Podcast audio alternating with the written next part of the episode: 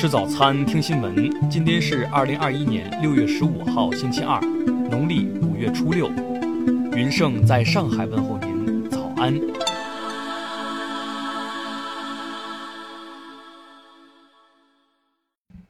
首先来关注头条消息。广东省公安厅昨日发布通报称，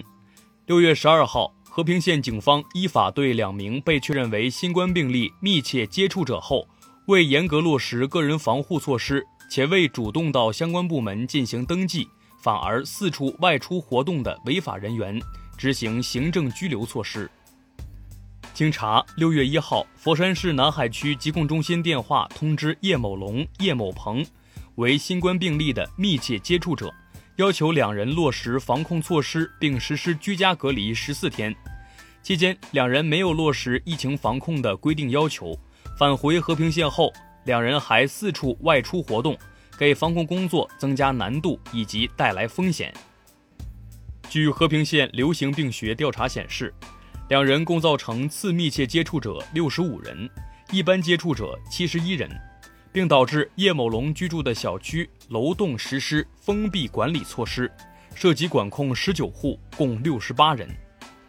通报称。叶某龙、叶某鹏两人违反《中华人民共和国治安管理处罚法》第五十一条第一款第一项规定，现依法对叶某龙、叶某鹏两人执行行政拘留十日的处罚。听新闻早餐知天下大事，下面来关注国内新闻。数据显示，截至十三号十八时，中央纪委国家监委网站端午节前共通报曝光一百二十七起违反中央八项规定精神典型案例，享乐主义、奢靡之风问题占比最多。公安部十三号晚召开会议，部署全国公安机关举一反三、压实责任，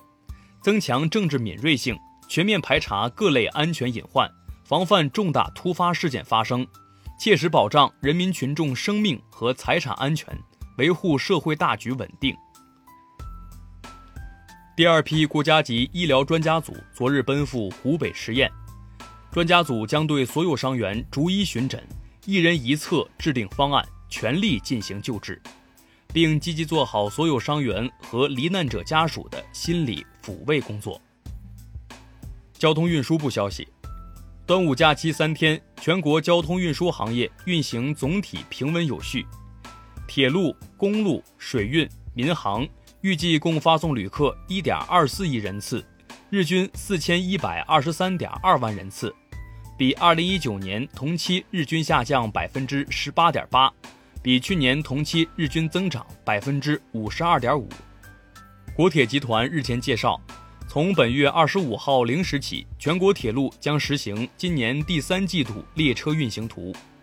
据本次调图后，复兴号智能型动车组将扩大开行范围，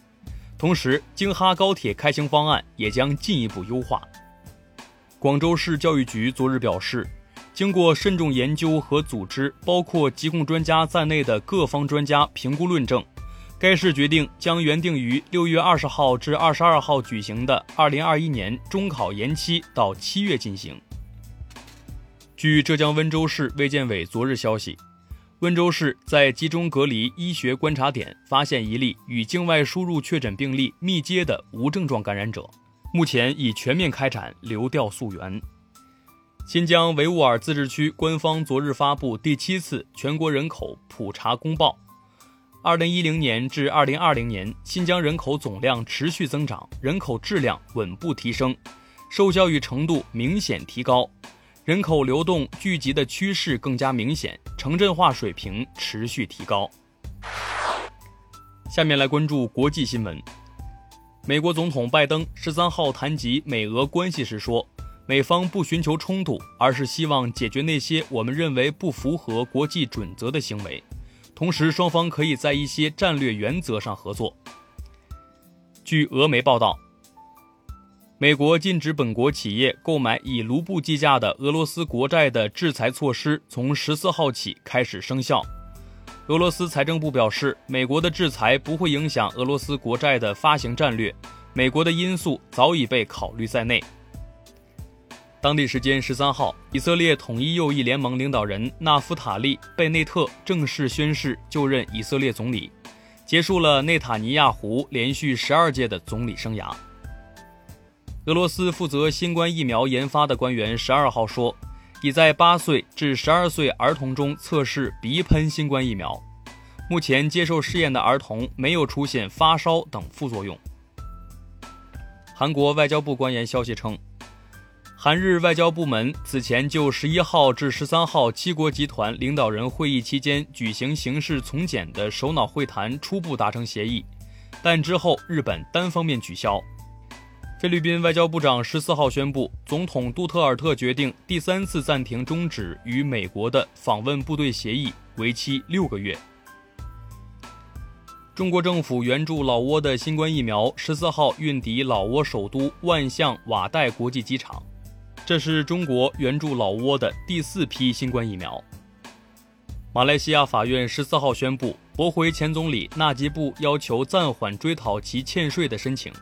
这意味着税务部门可以继续向纳吉布追讨包括逾期罚款在内总额逾十七点三亿林吉特的欠税。下面来关注社会民生新闻。昨日是端午节，西安站与旅客共同制作香囊，为旅客绑上了五彩绳，将饱含吉祥如意、驱邪除病的祝福送给旅客，让旅客在乘车旅途中纵享端午，感受传统节日文化魅力。作为今年上半年最后一个小长假，为期三天的端午节假期延续着五一出游热度，而三小时旅行圈成内地民众首选的出游方式。不少城市和景区大打端午牌，推出多项特色活动，以吸引更多周边游人。云南盈江县官方昨日通报称，截至当日零时，该县六幺二地震无人员伤亡情况报告，灾区交通、电力、通讯和生产生活秩序正常，疫情防控和边境管控等重点工作正常开展。山西省忻州市代县大红彩铁矿六幺零透水事故现场指挥部消息，十四号一时三十分至八时九分许，共搜寻出三名遇难者，目前救援仍在加快进行。天津市北城区人民法院近日审结一起非法狩猎刑事附带民事公益诉讼案件，被告人罗某某多次捕捉野生鸟类，共计四百余只。共判处有期徒刑一年三个月。最后来关注文化体育新闻。职业网球联合会昨日公布了新的男子网球世界排名，德约科维奇在法国网球公开赛先后击败纳达尔和西基帕斯，成为公开赛年代第一位在四大满贯都至少两次夺冠的男子球员，其排名也继续稳居第一。据中国篮球支队消息。周琦已于十三号接受了眼部激光手术治疗，手术很成功。他今晚在前往菲律宾与中国男篮大部队会合，同行的还有王少杰。十三号晚，长三角戏曲博物馆交流专场演出在淮剧之乡江苏盐城举行，名家名角云集，优秀剧目荟萃，为广大戏曲迷呈现了一场华丽的戏曲盛宴。二零二一。怀化锦绣端午诗会暨中国诗歌夏晚十三号晚在湖南怀化举行，晚会突出屈原、向景宇、粟裕以及抗战遗址等元素，表现了怀化乃至湖南特有的红色文化。著名诗人舒婷、朗诵家刘继红等出席。以上就是今天新闻早餐的全部内容，咱们明天不见不散。